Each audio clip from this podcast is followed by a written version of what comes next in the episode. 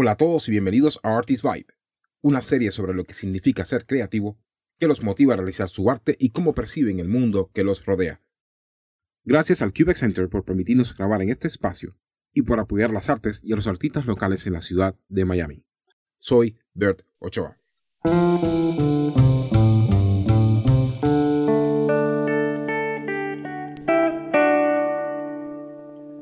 En la última década, Miami ha vivido una transformación sociocultural gigantesca debido a la migración de personas de todas partes del mundo. Desde Latinoamérica han llegado a la ciudad de Miami creativos con un talento único, y su contribución en la parte musical ha sido indiscutible. La cultura venezolana ha encontrado un espacio en la ciudad para fusionarse con los géneros musicales ya existentes, trayendo una rica gama de matices sonoros que permiten al espectador ser testigo de algo completamente único. Artist Vibe tiene el honor de presentar a uno de los más altos y activos exponentes de esta cultura, dando a relucir lo que pudiera considerarse como el instrumento insignia del país. Esto Molina, bienvenido a Artist Vibe. Bueno, muchas gracias. Es un placer gigante tenerte aquí, de verdad. Te vi hace varios años tocando con Bolívar Field. Ajá, ajá. en ese Sí, concierto claro. que fue que fue único, fue increíble. Y, Claro. y estando en el público dije, "Mm, creo que algún día vamos a, vamos a interactuar. Qué bueno, vamos a qué llegar. y bueno. Mira, aquí estamos, ¿no? Qué bueno que lo visualizaste. Bueno, aquí estamos, aquí Las- estamos. Las cosas de la vida, es increíble lo que ves y lo que, y lo que manifiesta sucede, ¿verdad? Además que hablando de eso que tú acabas de decir en la introducción, es, es- ese momento de la Bolívar Film es como un momento pico, diría yo, de, de la movida cultural venezolana en esta ciudad, ¿no? O sea, lo que ocurrió allí con los músicos venezolanos es una cosa insólita que, que, que movió muchísima gente, removió muchísimas cosas, no solo aquí en la ciudad de Miami, creo que a nivel internacional fue muy importante ese, ese evento, ¿no? De haber estado allí, pues para mí fue Un- un, honor, honor, muy de grande, verdad. sí. Eh, y yo creo que en ese espacio, sobre todo, la, la, la emoción que se, que se movió, porque obviamente no solamente por ser músicos venezolanos, sino por, digamos, la, mu- o sea, la música en sí, lo Mm. que se tocó. Sí. Traer el 4 a, a una orquesta sinfónica, eso Sí, fue la... O exacto. sea, yo no esperaba aquello. Para mí Sí. fue como que, oh, Sí, sí, sí. ¿sabes? Sí, sí, fue un momento este, muy especial, muy especial. Ah, La reunión de tantos músicos venezolanos que además muchos de ellos estaban haciendo otras cosas fuera de la música y volver a, una orquesta y volver a sentarse a tocar una orquesta este, fue muy importante y el hecho de que los organizadores y bueno, la gente que se encargó de, de armar ese evento hayan querido incorporar también el cuatro y la música tradicional venezolana allí, pues también fue importantísimo, ¿no? qué increíble. Ahora, cuéntame algo. ¿Cuál es la historia del instrumento que tocas y, y por qué lo escogiste como, como herramienta para, para expresarte? Bueno, mira, el, el, el cuatro es un instrumento que por supuesto tiene su origen en, en Europa, ¿no? Es, es parte del legado europeo que llegó a América. Según algunas teorías históricas, proviene de la guitarra renacentista española, que fue la que llegó a América y que en, en muchos países se fue transformando, ¿no? En, Cuba tomó forma de tres cubanos, en, en Puerto Rico del cuatro puertorriqueño, en, México de la jarana. Son instrumentos que se parecen mucho, ¿no? Y bueno, en Venezuela, pues el, el cuatro venezolano. Pero en Venezuela, eh, el cuatro es un símbolo muy importante y está presente en todo el folclore de Venezuela. Es un instrumento realmente nacional. Eh, por eso no, no en vano se llama el instrumento nacional de Venezuela. Está presente. En, Venezuela es un país grande, ¿no? Este, territorialmente. Y con muchas diferencias culturales entre la gente de la costa con la gente de la montaña y con la gente del llano. Y en todos esos sectores del país está presente el cuatro en la cultura musical venezolana. Entonces es, es, es muy común encontrarse el cuatro en cualquier casa. Cualquier casa en Venezuela, la, así no toques. Hay un cuatro ahí guindado de la pared. Y eso pasaba en mi casa. En mi casa, mi papá tenía un cuatro. Mi papá tocaba muy poquito, o sea, pero, pero le, gustaba mucho la música. Le gusta mucho la música y le gustaba mucho el 4. Entonces, por ahí fui yo como adquiriendo ese, ese amor por el instrumento, ¿no? Hasta que ingresé a una coral infantil, los niños cantores de Mérida, Mérida es la ciudad donde yo nací, en Venezuela, esto es en la parte andina de Venezuela, y allí se hacía mucha música venezolana. Y los niños que estábamos allí, y que participamos en ese coro, pues estábamos, como decimos nosotros en Venezuela, enfiebrados en, con aprender a tocar los instrumentos populares, ¿no? La, el cuatro, las maracas, la mandolina, qué sé yo, esos La, instrumentos. la- la maraca es otra cosa. La maraca, También. la maraca en sí es un universo Sí, sí, sí. like, Que, que eso, eso en sí es un podcast aparte. Ah, sí, ¿sabes? So, totalmente. sí, Ya tiene una evolución enorme también ese instrumento. Impresionante. Y entonces, bueno, ahí empecé a tocar el 4 y, y, y a- desde ese momento no he parado, ¿no? Este, justamente estaba sacando la cuenta que eso fue en el año 92. Oh, wow. Ha llovido O un poquito, sea ¿no? que, este, sí, ya hace, ¿qué? ¿30 años? Wow. Sí, más o menos. Ya no. 30 ya. Wow. Sí, exacto. Dios mío. Oye, qué cosa, ¿no? El tiempo, el tiempo es como una, una cosa muy like. No, Sí. dice 30 años y se dice tan sí, corto, sí, pero es verdad. tan tanto, tan tiempo. Y la evolución además que has tenido durante todo este tiempo, porque ya acá, me imagino, obviamente ha sido un viaje. No. un viaje, bueno, de verdad que para mí maravilloso. Yo soy muy feliz de ser Y lo que músico. te falta todavía. Amén. Así es, Claro así es. sí. Sí. Ahora, el cuatro venezolano se usa en, en prácticamente todos los géneros. Sí. El joropo, los, eh, los vals también. Ajá, sí, hay, la, la gaita zuliana, La por ejemplo, que es una- un género muy conocido. Eh, donde menos se, se usa es en, en los géneros de la, de la costa, de la música afro-venezolana, pero ya um, más recientemente se ha ido incorporando también a, esos géneros musicales.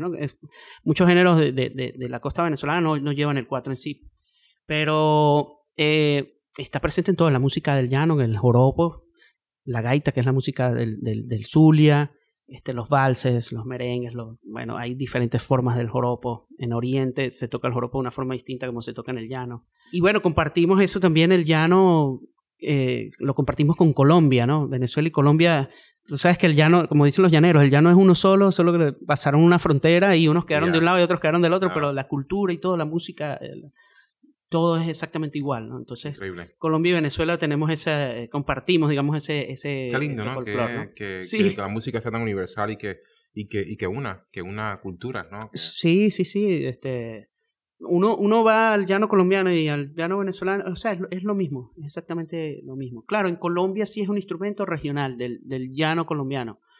En, en otras, en otras partes del país no, el cuatro no es tan conocido. pero, o esa pero la música sonoridad del, del cuatro en Colombia en esa parte es la misma o, o- Sí, oh, sí? es Ok. exactamente igual, sí, Igual. el- es el- el- exactamente el mismo instrumento. Pero en Venezuela, claro, como al estar presente en todas las regiones del país, se toca de muy distintas formas y hay muchísima música. Y bueno, en los últimos años eh, ha venido adquiriendo un, un rol de, de solista también, porque es tradicionalmente un instrumento acompañante, pero poco a poco algunos maestros han empezado a hacer más trabajo de solista y ahorita hay un gran desarrollo del cuatro como un instrumento solista. Bueno, se ve, se ve también por el trabajo que estás haciendo y bueno, ya, ya llegaremos a ese punto ahí. Exacto. Eso se va a poner bueno ahí en ese momento. Ahora, ¿qué significa para ti, eh, Héctor, como ser humano, como persona, o sea, el hecho de ser creativo, personalmente? Bueno, mira, eh, yo siempre pienso que, que el hecho de aportar en el mundo artístico una visión, una, una, una forma de decir las cosas es, es muy importante, ¿no? Bueno, el, el- el arte parte de allí, de la creación, ¿no? No quiere decir que el que sea un intérprete, en el caso de la música, que, que hay extraordinarios artistas que no son creadores, pero son extraordinarios intérpretes, tenga menos valor, eso también tiene su valor, pero el hecho de la creación eh, eh, es muy importante eh, para, para el desarrollo de- de- del, del arte en sí, ¿no? de la música. La música ha evolucionado a los niveles que ha llegado en, en los diferentes ámbitos por gracias a los creadores, ¿no? Los creadores que van siempre llevando un paso más allá. Claro. ¿no? Entonces, el- la, la creación es sin duda parte de, de la evolución en, en el arte, ¿no? Y además sabemos que el arte ayuda a crecer, como, o sea, y, y cuántas cosas no hace, ¿no? Cuánto bien no hace siempre. Sí. Este, y, incluso eh, tengo entendido que hasta eh, hay personas que llevan la música, por ejemplo, a, hospitales, por ejemplo, Por ejemplo, a sí. lugares donde, ¿sabes? musicoterapia y todo esto, Musicoterapia ¿no? es una cosa impresionante, una medicina. Sí, sí, sí. Y, y además, eh, yo siempre pienso que el- el- la persona que, que tenga un contacto más eh, cercano con la música eh, eh, es un mejor ser humano, ¿no? Mm. Con la música y con el arte en general, En pues, general. pero la música que es un, un arte tan directo, tan universal y tan... Por, por algo lo llaman el lenguaje universal, ¿no? Tú puedes escuchar una canción japonesa y, y si- y te puede conmover sin saber ni qué dice ni nada, ¿no? Eh, entonces, las personas que tienen el, el- que llevan su contacto con la música un poco más allá del, del mero entretenimiento, porque también eso es un- una labor que tiene la música perfectamente eh, viable, ¿no? El, el, hecho de entretener. Pero también hay otras, otras labores, digamos, otros objetivos que tiene la música más allá de, de, solamente entretener. El que, el que va un poquito más allá y busca conectar, eso. Conectar, ¿verdad? Sí. De eso se trata, conectar. Eh, es una mejor persona, es una mejor persona con, con mayor sensibilidad, con, eh, la, la, la, música tiene esa particularidad, ¿no? De, de, de amansar la fiera. Sí. sí, sí, sí. Eh, y tienes mucha razón. O sea, yo creo que es, que es un, un y lo pongo así, un instrumento eh, que, que tienen los creativos para precisamente los artistas, ¿no? Para, uh -huh. para poder conectar con, con, algo, con alguien. Sí. Y, y, y, que es, y que esas personas que reciben eso eh, puedan conectarse a, a, una emoción determinada Exacto. o tal vez ni siquiera tiene que ver con una emoción que estés queriendo transmitir, en, o sea, específica, sino que puede ser recibida de otra manera. Ah, sí pasa, también. muchísimo también, que a veces uno, uno, a mí me pasó una vez, yo hice, yo compuse un tema para mi esposa, este, y es una, una melodía, digamos, sencilla, bonita, ¿no? Eh, y, y, una vez, por cierto, eso, eso pasó aquí en Miami hace muchos años, vine a tocar y tocamos ese tema, y al día siguiente me escribió una, una señora y me mandó una, una, un, un, texto. Dice, le puse letra a tu canción, ¿no? Y, y, entonces, cuando yo leo el texto, era muy triste el texto, era una cosa como dramática, ¿no? Entonces yo le digo a ella, oye, muchas gracias, ¿no? Este, está muy bonito, pero yo eso, eso, yo lo escribí pensando en mi esposa, o sea, a lo mejor la canción te sonó triste, pero no es en realidad una canción triste, ¿no? Entonces, wow, pero es, es, parte ¿no? también de eso, de, de, de, cómo interpreta cada quien o cómo recibe a alguien en determinado momento esa, esa melodía. Oye, no puede ser, yo pensé Total. que era una canción como triste. No, no, es una canción Nada a lo mejor un poco triste. Pero es eso, también claro. uno, uno crea algo y al final el que recibe pues lo interpreta a su manera, ¿no? ¿Sabes que, ha, que ha, con todo este tema de, de, de la gran migración, digamos, a nivel global que ha habido eh, de, de, la cultura venezolana, ha tenido un impacto trascendental en, en, diferentes ciudades del mundo. Mm. Eh, Miami no, no, ha sido la excepción. Mm. Eh, tanto lo socioeconómico, eh, o sea, lo económico y lo, y lo, sociocultural también, ¿no? Ahora, ¿cómo ha sido la respuesta del público donde has estado, por ejemplo? Porque, porque sé que tú, bueno, Miami es un lugar, vives aquí en Miami, sí. obviamente, pero te has movido en diferentes, en diferentes, lugares del mundo y en diferentes ciudades de Estados mm. Unidos. So, sabemos que hay público mixto, que hay americanos, que personas inclusive pueden haber europeos, sí. venezolanos, obviamente se conectan, es como que directos, ¿no? Sí. Y personas de otros lugares de, de, de Latinoamérica y de Centroamérica. Uh -huh. eh, ¿Cómo ha sido este feedback? Bueno, mira, eh, eh, eh, ha sido como una sorpresa, ¿no? Tú sabes que cuando se habla de Latinoamérica o de la música latina, mucha gente, pues por supuesto, se imagina de una vez la, la salsa y los ritmos bailables, y, pero bueno, Latinoamérica es un, es un universo en sí mismo. Un universo enorme, ¿no? De, de, de, de, de folclores y de, de, formas de expresión musical, ¿no? Y Venezuela era un país que eh, ha exportado, o es, porque todavía sigue siendo un país que, que, ha exportado poco su música. Creo que ahorita estamos en un proceso chévere, estamos dando a conocer muchísimo lo que es nuestra música. Con todo el drama que ha significado, bueno, esta, esta salida masiva de venezolanos, ¿no? Que hay venezolanos ahora en todas partes del mundo. Y eso dentro de lo negativo, pues lo positivo es que se está expandiendo nuestra cultura. Y mucha gente está como descubriendo lo que es la música venezolana, el sonido y... La esencia. Y, sí, ¿no? y la música venezolana, por supuesto hay mucha variedad y muchas cosas, pero en general es una música bastante enérgica y bastante... Eh, con mucha fuerza, pienso yo, ¿no? Y eso como que sorprende a la gente, creo que cuando ves, este, eh, sí, como esa energía que emana esa música, ¿no? Y ha, sido una sorpresa muy grata. Yo creo que la gente está descubriendo en este momento lo que es la música venezolana, ¿no? Y yo sueño con eso, que en algún día, eh, como pasa en Cuba, tú dices música cubana y ya inmediatamente la gente se imagina la música mexicana y la gente ya eh, los argentinos, los brasileños que han exportado también su música. A mí me gustaría que algún día la gente, cuando se diga de Venezuela, ya también tenga, así como en el subconsciente, una música, ¿no? Y este, estamos en esa labor. Yo creo que. Está, que yo creo que está sucediendo. Yo creo sí. que ya está sucediendo. Sí, sí. O sea, sí. yo creo que no es un tema. Porque, ¿sabes? Siento. Y obviamente queda mucho por hacer, mucho mm. por mostrar aún, ¿no? Pero yo creo que, que ya está ahí. Sí, sí. Es que aquí en Miami ya, por ejemplo, donde vivimos actualmente en este presente, tú le dices a alguien música venezolana, o sea, y por lo general, o sea, están como que sí, ya, sí, ya sí. tienen una idea, por lo menos, de, de, qué se trata la cosa, ¿no? Sí, sí, claro. Aquí ha llegado, además aquí ha llegado este, un grupo de músicos muy buenos, ¿no? O sea, el nivel musical de, de, de, las personas que han llegado aquí ha sido, es, es muy bueno. Entonces eso está logrando también un, un buen impacto aquí en esta ciudad. Sabes que eh, para esta próxima pregunta que te voy a hacer me acabas de dar el pie. Increíble, esto está fluyendo muy, está muy rico esto. Ahí está, vamos. Está, bien, está bien. esto es como una, como una conversación entre amigos. Las Así cosas fluyen, ¿sabes? Es, sí. y, los y las cosas se van como conectando. En tu carrera como, como creativo, has colaborado con, con, muchos músicos, o sea, estamos hablando de Carlos Vives, Car de León, uh -huh. lo, que, lo que hablábamos al principio, por ejemplo, con Oliver Phil, uh -huh. con Dudamel, ¿no? También, sí, con Gustavo Dudamel. Increíble. Claro. Ahora, digamos, con, con, los músicos que no son venezolanos, ¿cómo ha sido su acercamiento al tipo de música que hace? Sí, claro. Bueno, una, una de, las, de las cosas complejas de difundir nuestra música, la música venezolana, es, eh, valga la redundancia, uso el mismo término, es, compleja, ¿no? No es una música sencilla, ¿no? Ni fácil de tocar. Entonces, en general, los músicos, los artistas que no son venezolanos lo ven con mucho respeto porque, o sea, ojo, yo no me meto así en eso nada más porque por lo general los músicos somos respetuosos de, de, la, de las otras músicas, ¿no? Y como no es una música tan conocida, este, que apenas están conociendo, pues entonces mucha gente siempre entra así como con, con, con cautela.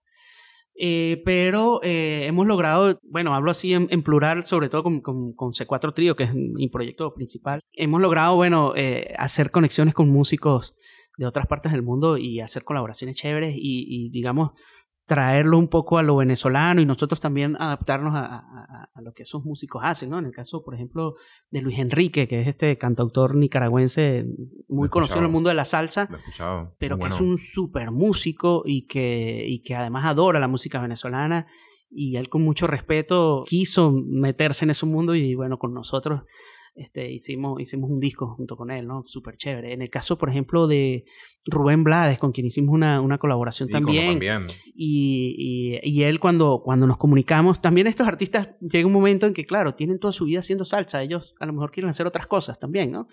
Y cuando nosotros empezamos a conversar con él para, para hacer algo juntos, él nos dijo, yo quiero hacer algo venezolano, este, propóngame cosas venezolanas a ver qué, qué puede ser y él escogió un, un, tema que se llama Juan no celebró su día, que es un, un, ritmo no muy conocido ni siquiera en Venezuela, que se llama punto redoblado, del, del oriente de Venezuela. Y, y, es un ritmo que es como medio bailable y le, le vino perfecto a él, ¿no? Y lo bien, cantó ¿eh? a la que, perfección. Que encajó, exacto. Sí, o sea, como... entonces, este, pues hemos estado haciendo ese, ese, ese, ese tipo de trabajo, acercándonos a otros músicos y también es como un descubrimiento este, para ellos, ¿no? Estos, estos ritmos, estos géneros, estas cosas. Está siendo una experiencia maravillosa porque seguimos en esa, en esa labor. ¿no? Qué increíble, ¿no? Que, que se abran y que sean capaces de también como, como abrazar hmm. esa y decir, ok, ¿sabes? Es posible. Sí. Podemos, podemos perfectamente. Y hay algo que pasa en este caso, estos dos ejemplos que te di, bueno, son músicos este, latinos, latinoamericanos, y, y, de todas maneras, con Luis Enrique lo hablamos mucho, decíamos, nosotros tenemos, ok, eh, encima están los árboles y todo eso, pero abajo están todas esas raíces que, que se interconectan. Okay. De alguna forma u otra estamos todos interconectados, porque Luis Enrique nos decía, no, es que estas cosas, muchas de estas cosas se parecen mucho al folclore de Nicaragua, al folclore, lo que... Luis Enrique viene de una familia de músicos, ¿no? Y entonces lo que hacían mis tíos, este, esto tiene, se parece, hay como una esencia allí. Y hace, hace como un clic, ¿no? Y al momento sí, entonces, que, claro, sí. hay algo ahí que sí lo conecta con eso, ¿no? Ahora, sabes que, que, escuchando tus álbumes, contra, eres un compositor heavy metal, ¿sabes? Muy bueno. Sí, y escuchando la melodía es como que te, te transporta y te lleva, ¿sabes? Y, y claro, obviamente el, el, el 4 da como para, para esos cambios constantes, ¿no? Que tienes como en, entre, entre acordes. Y, y sabes que, que, siento que están llenos como de mucha frescura. E, existe, pero hay mucho color y hasta, hasta creo que pudiera decir que hay como como una sazón muy pintoresca, ¿no? Es como ese, ese esa, esa, esa, picardía eh, uh -huh. latinoamericana, ¿no? Uh -huh. Y también venezolana. Uh -huh. Es muy rico. Ahora, ¿cómo es tu proceso creativo a la hora de, para llegar ahí? ¿Cómo, o sea, trabajas la melodía, trabajas la música, ambos juntos, o cómo, cómo, cómo comienza todo? Es, es, que, sí, yo, yo diría, yo no, no tengo como un proceso muy eh, marcado, digamos, ¿no? Eh, cada composición se da como de una manera distinta. Hay veces que me llega una melodía o pienso en una melodía o algo, como hay veces que a lo mejor parte de, de, de una armonía, ¿no? Este grupo de acordes me gusta, cómo suenan, cómo se combinan y a partir de allí voy, voy creando cosas, ¿no? Yo estudié composición, me, gradué en la Universidad de Compositor. Y eso te ayuda muchísimo. Entonces, claro, también uno cuando estudia composición, pues desarrolla ciertas técnicas o eh, ciertas cosas para de repente eh, eh, afrontar ¿no? la, la, creación de una obra. ¿no? Mi, mi, profesor siempre me echaba broma con eso. Decía, bueno, si a ti te... Claro, ya eso es cuando uno compone por encargo de algo, ¿no? Te, te encomiendan escribir un himno entonces tú no puedes decir, mira, yo estoy deprimido, estoy triste y este himno me va a salir. No, tú tienes que escribir el himno con las características que debe tener un himno, ¿no? Entonces, claro, hay un poco de todo. Hay cosas que han sido como más de inspiración, porque, por ejemplo, le escribí un tema a mi mamá, por ejemplo. Entonces, eso tiene que tener una inspiración muy fuerte, ¿no? Este, es, es otro, el acercamiento a eso como otros temas que han sido, oye, quiero escribir un tema en tal tipo de compás y con tal tipo de desarrollo y tal, es, es más cerebral, digamos, ¿no? Entonces yo no, hay, hay un poco de, de, de, todo, ¿no? y yo, bueno, a ver, no sé si esto sea tan bueno, pero yo no soy el que se sienta todos los días a escribir música, ¿no? Hay cosas que me llegan por inspiración y hay otras cosas que, que son más porque quiero experimentar con X cosa, con este ritmo, con esta forma de escribir, de componer, o con un formato instrumental X también. Entonces, eh, hay muchas maneras de acercarse a la creación, ¿no? Pero eh, yo no recuerdo, ay, no me acuerdo si era Picasso, creo, o Stravinsky, uno de estos gigantes del mundo del arte que decía que, que, que la creación era eh, 90%, 10% de inspiración y 90% de transpiración, ¿no? O que, que, uno de ellos dos, es que no recuerdo exactamente quién de los dos, pero también decía que eh, y espero que cuando me llegue la inspiración me consiga trabajando, ¿no? O sea, que, que también mucho de eso es el hacer, hacer, el hacer, sí, el trabajar y el trabajar y trabajar, ¿no? Para que eh, no siempre hay que esperar una inspiración para, para crear, ¿no? Obvio. No, la constancia también, ¿no? Ser constante porque porque si no, creas una vez cada Pascua a San Juan cuando baje. porque... Que a mí me pasa un poco, si supieras. A veces sí, quisiera ser más productivo, pero... Pero... Pero bueno, sí. No, pero, pero es, es, increíble, es increíble lo que haces y, y, y cómo te mueves, porque no paras, no paras. Es like, yeah. Bueno, es parte de, de, de, de, vivir de la música y de estar dedicado 100% a la música también. Tienes, te, te obliga un poco a eso, a que no, que no puedes parar, ¿no? que tienes que estar allí. Ahora, dada tu experiencia como músico, obviamente, con toda la trayectoria que llevas, este, tú tienes una capacidad increíble para, para navegar entre diferentes géneros musicales. Estábamos hablando del tema de la salsa antes, con, con, el tema de trabajar con otros músicos, eh, pero por ejemplo, eh, navegar entre géneros como el jazz, ¿sabes? La, la música clásica, o sea, cómo empastar ahí. Eh, la salsa, ¿no? Lo que estábamos conversando. Ahora, ¿cómo es tu acercamiento hacia estos géneros, por ejemplo? Vuelvo, vuelvo, a, vuelvo a hablar de ese cuatro trío. Obviamente, que llegaremos también. Que, ese proyecto siempre hemos estado con el, en el empeño de, de, que el 4 sea un poco más universal y que no esté ceñido solo al folclore, ¿no?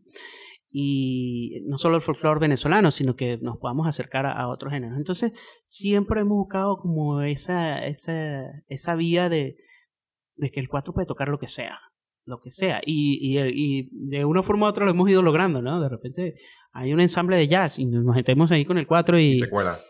Claro, siempre con mucho respeto, ¿no? Por, por, por, cada género y tratando de hacerlo lo mejor posible, ¿no? Este, lo más lo más ceñido a lo que a lo que es el género en sí, ¿no?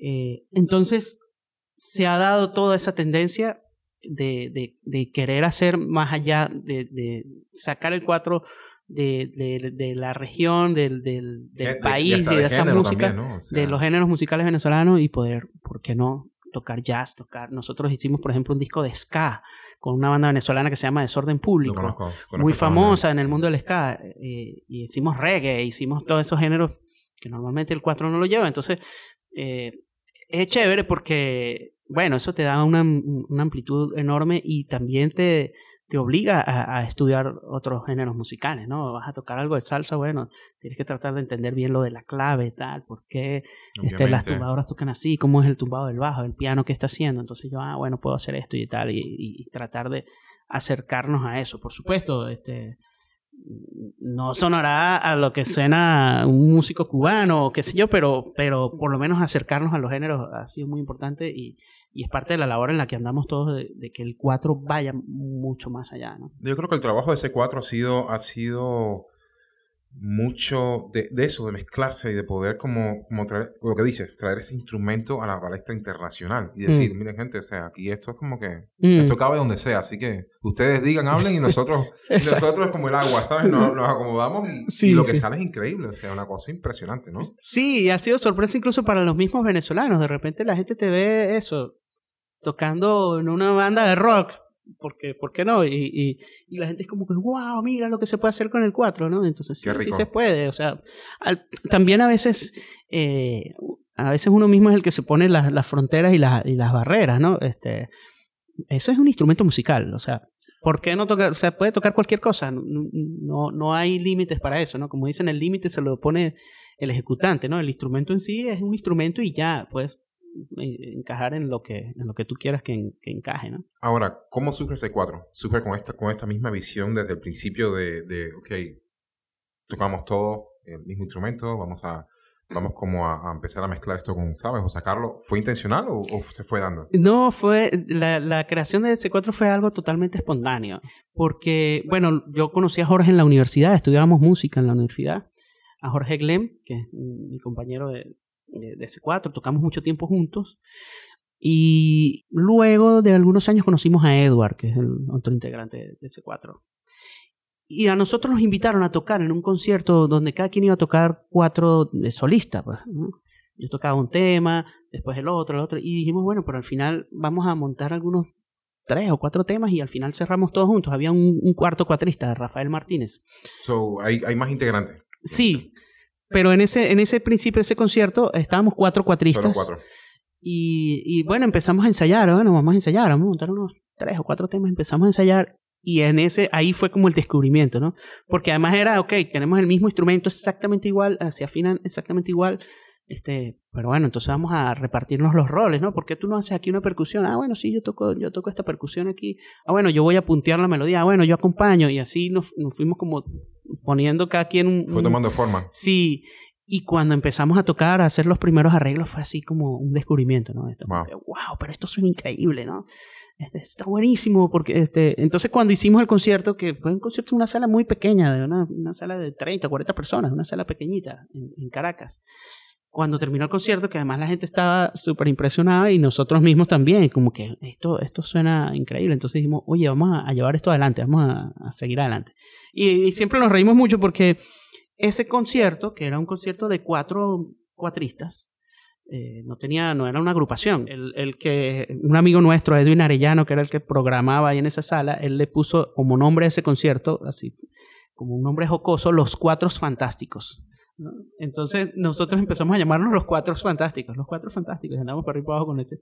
Rafael Martínez, que era el cuarto cuatrista que tocó allí, él, él vivía en, se tuvo que ir a vivir a otra ciudad de Venezuela y, y decidimos quedarnos Eduardo Jorge y yo como con el proyecto, ¿no? Y conocimos a un gran músico venezolano muy importante para nosotros que es Aquiles Báez y él fue el productor de nuestro primer disco. Cuando ese disco ya estaba grabado, él nos dice, mira, no podemos salir con un disco con un grupo que se llame Los Cuatro Fantásticos. O sea, esto hay que ponerle seriedad, ¿no? Entonces fue cuando decidimos llamarnos C4 Trío. Luego, con los años, este, se incorporó Rodner Padilla, que es un extraordinario bajista y un músico insólito, y ahí se incorporó como el bajo a, a la agrupación. Pero ya no, ya el nombre de C4 Trío está muy consolidado y por eso no hemos cambiado nombre. La gente siempre nos echa broma de, bueno, pues ustedes son cuatro, pero se llaman C4 Trío. ¿Cómo es eso, no? Porque Entonces siempre decimos, no, es que somos un trío de cuatro. Entonces, bueno, siempre jugamos con eso. Pero, pero sí, ese fue un poco el origen, fue algo espontáneo, no fue así planificado de que vamos a hacer un grupo así de cuatristas y tal. Y bueno, desde ese momento no hemos parado, ¿no? Desde el año 2005. Qué, increíble, ¿sabes? Y, y sabes que, que, me llamó la atención algo porque eh, escuché, como pasan las cosas, me escucho por aquí, me por allá. Sabes que felicitaciones porque escuché que, que cuadro firmó con el label Ground Up Music, que es una cosa grande, o sea, es una, es una casa productora, puedo decirlo, Muy graban, hacen festivales, están en el mainstream, pero lo interesante es el, el acercamiento que ellos tienen hacia los artistas, que es completamente diferente. Sí. ¿Sabes? Cómo ellos han hecho esto y, y obviamente tienen premios Grammy, o sea, han sido una cosa. ¿Cómo esto está influyendo en tu vida como creativo y como, y como persona, obviamente? Bueno, mira, eh, el, el, acercamiento con, con Ground Up Music ha sido un, hecho muy importante para nosotros. Nosotros conocimos a Michael Lee, que es el líder, digamos, de este, de este label y de este movimiento, ¿no? Sí, musicazo, director de, de, Snarky Poppy, ¿no? Esta banda, increíble. Y bueno, yo, yo lo conocí, recuerdo en un NAM show, le, regalé un, un DVD de, de, ese cuatro trío cuando cumplimos 10 años, que hicimos un DVD y tal, con muchos artistas. Y él me dio su número de teléfono, conversamos y tal. Y a los meses le escribo y le digo, Michael, ¿pudiste ver el DVD que, que, que te envié? Este, entonces me dice, no lo he podido ver, pero ya los vi por YouTube y soy fan de ustedes. Me dice, yo no lo podía creer. Oh, wow, qué bien. no puede ser, sí, me encanta lo que hacen, los quiero invitar al festival, al, Ground Up. Bueno, maravilloso, con todo gusto y tal. Entonces estuvimos en, su festival, bueno, una experiencia maravillosa, estar en un cartel allí de ese festival donde estaba Bella Fleck y este, qué sé yo, ¿no? Muchos artistas importantes. Eh, entonces, a raíz de eso, pues ha habido más acercamiento con, con, Michael y le, le, propusimos hacer un, eh, a ver si podíamos con su sello sacar el nuevo disco de C4 Trío. Nosotros veníamos de una serie de discos de colaboraciones con otros artistas, discos maravillosos que nos han dado mucha satisfacción. Que de hecho están en tu página. Sí, exacto. Entonces hicimos por ejemplo, un disco con Gualberto Ibarreto, que es un cantante venezolano de, de folclore venezolano, muy querido en Venezuela y tenía muchos años sin cantar. Hicimos ese disco con él, fue un éxito total. Luego hicimos un disco con Rafael El Pollo Brito, que es un cantante también venezolano extraordinario. Lo conozco, conozco su trabajo también. Buenísimo, el, el, trabajo con El Pollo también. Luego hicimos este disco que te comentaba con Desorden Público, luego hicimos el disco con Luis Enrique. Veníamos de una serie de discos de colaboraciones, pero necesitábamos, ya era una necesidad interna del grupo hacer un disco solo, de, ese cuatro trío solo. Y a, Michael le encantó la idea. Dijo, sí, me encanta, porque eso mismo, él también es pro creación y pro. Entonces eh, estábamos en ese sentido de hacer música nueva y entonces ese fue un impulso enorme que nos dio Michael en ese sentido, nos dijo, Qué bueno. hagan música nueva, vamos a escribir temas y entonces, bueno, nos dedicamos todos un poco a, a armar ese disco que es el disco nuevo que va a salir ahora en mayo de, eso, Han salido ya algunos sencillos. Yo voy a ser el primero que voy a estar like, chasing, chasing that. Sí, y, y era, entonces el disco se llama Back to Four precisamente por eso, porque es como volver eh, a los orígenes de C4, que en esencia es un grupo instrumental, ¿no? Y que siempre nos ha gustado mucho la creación y, escribir música para, para, el grupo. Entonces, estamos muy emocionados. Y toda la energía que eso, que eso está moviendo, o sea, es como, sí, ¿sabes? Sí, sí, sí. Y que, bueno, salga de la mano de este sello, pues a nosotros nos, nos gusta muchísimo porque también es acercar nuestra música a, a otro público, ¿no? Al público que sigue la, la, música que hace Sonata Pop y que hace, bueno, que los artistas que están dentro de este sello, ¿no? No, y, que, se, y, que, y que es un público abierto, muy abierto a, a, ¿sabes? a otras cosas, experimentar otras sonoridades, o sea, es como, eso, eso es lo que vale, ¿no? Sí, sí, sí. Así que... Totalmente. gracias, gracias a, Michael y bueno, y, a ellos por, por permitirles a ustedes, pues, pues, dar este paso, ¿no? Que me imagino que sea, que sea grande porque estamos hablando ya del pure mainstream, o sea. Sí, sí, sí, sí. y, de, de, poder nosotros también acercar el, el, nuestro sonido, nuestra visión de la música a un público más americano también. Digamos, en, en, Venezuela nosotros hemos logrado cierta notoriedad y por supuesto uno siempre anda en, en la búsqueda de que eso crezca, ¿no? Pero, pero también nos interesa que un público más internacional pues aprecie lo que, lo que nosotros hacemos, ¿no? Lo van a pegar bien, ¿sabes? Eso, eso, eso va a ser recibido como Dios manda, como digo. Gracias. Tranquilo. Ahora, ¿sabes que, que, mirando tu trabajo, por ejemplo, en, en, Instagram, que por cierto, ¿cuál es tu profile en Instagram? Héctor Cuatrista, arroba Héctor Cuatrista. Héctor Cuatrista. ¿Sabes que he, visto, he visto mucho, por ejemplo, con jóvenes músicos, o sea, que, que de hecho están como, me imagino, eh, comenzando a navegar este, este camino a través del, del 4, ¿no? Eres como un modelo para, para, para ellos, ¿no? Ahora, estos chicos que, que, están eligiendo la música como un camino para expresión y, y, para, y para vivir también de eso, ¿qué consejo les das? Bueno, mira, eh, ahora mismo en Venezuela yo, yo ya tengo casi cinco años viviendo aquí en Miami y por diferentes circunstancias, desde, tú sabes, la espera de los papeles y tantas cosas, no había podido ir a, a Venezuela, además cayó la pandemia y todas estas cosas y, se retrasó un poco mi, mi, mi, vuelta a Venezuela y tenía como cuatro años y medio sin ir. Cuando fui, ahora, este, pues por supuesto me conseguí con un movimiento de chamos increíbles, ¿no? De, bueno, chamos le decimos nosotros en Venezuela a, los jóvenes, ¿no? A, a los niños. En, en, Venezuela hay un, un, fenómeno que es el Sistema Nacional de Orquestas, una organización, digamos... Fue, creado por el maestro Abreu. Por el maestro José Antonio Abreu, que estaba enfocado más que todo en la música orquestal, en la música clásica, ¿no? Pero que en los últimos años como que se abrió un poco hacia la música folclórica, la música popular. De hecho, era una de las grandes críticas que le tenían al sistema internamente en Venezuela, ¿no? Y que todo era como que, ok, pero... ¿Y la música de aquí? Y el sistema con los años, bueno, fue abriéndose a eso. Y es una organización de, de educación masiva. Este, por eso en Venezuela salen tantos músicos, ¿no? Transformó la vida de muchos jóvenes, de, hecho. y lo sigue haciendo, ¿no? Lo sigue haciendo, sí. Este, a pesar de la crisis, de las cosas terribles que ocurren en Venezuela, el sistema sigue subsistiendo y sigue, sigue haciendo su labor, ¿no? Entonces, eh, se ha masificado muchísimo la educación del cuatro ahí dentro, dentro del sistema orquesta. Y como te digo, pues también el cuatro es un instrumento de mucho arraigo popular, entonces, este, y es un instrumento económico de fácil acceso, eh, entonces, eh, cada vez hay más, hay más, cuatristas. Y por supuesto el trabajo de, de, de, agrupaciones como C4, de, artistas como Jorge Glenn, como Eduardo Ramírez, como compañeros, Miguel Ciso, hay muchos cuatristas de muy alto nivel, que están haciendo muchas cosas importantes, eso, eso ha, creado impacto en, en, los jóvenes. Entonces, claro, cuando yo fui me conseguí con una cantidad de, de, de, chamos increíble, ¿no? Y, y por supuesto yo traté de organizar una serie de, conversaciones y de, encuentros con, los chamos un poco para para también hablar este, más allá del instrumento y de las técnicas y todo eso de, de, la, la, vida del músico, ¿no? Que, muchas veces, bueno, la vida del músico es como un sub y baja, ¿no? A mí una vez una, una maestra muy importante en Venezuela, Cecilia Tot, una cantante muy importante, me decía eso, que la música es un salto al vacío, ¿no? Y tienes que mover las alas y si quieres ser músico, te tienes que dedicar a esto y saber que también la música no es solamente tocar muy bien un instrumento, sino que hay otras muchas cosas. Es, algo transformador también, porque cambia a la persona completamente, o sea, para, para, mejor, ¿no? Es la idea, para crecer como ser humano, para, para conectar lo que hace, o sea, con, conectar con otras personas, literalmente. Sí, sí, sí. Entonces, claro, la preparación del músico muchas veces nos pasa que estamos todo el día estudiando una técnica o estudiando eh, cómo tocar mejor, cómo tener mejor sonido, qué sé yo, toda la cosa técnica con el instrumento y resulta que de todas maneras hay muchas cosas más allá de, de, ser un buen músico, ¿no? Eh, desde la convivencia, desde el respeto a tus compañeros, desde, desde cómo te expresas, de tantas cosas que, que, hay detrás que de hecho hablábamos antes, tú, preparando todo esto que tienes que hacer, que si el sonido, que si las luces, a los músicos también nos toca un poco a veces todas esas cosas, ¿no?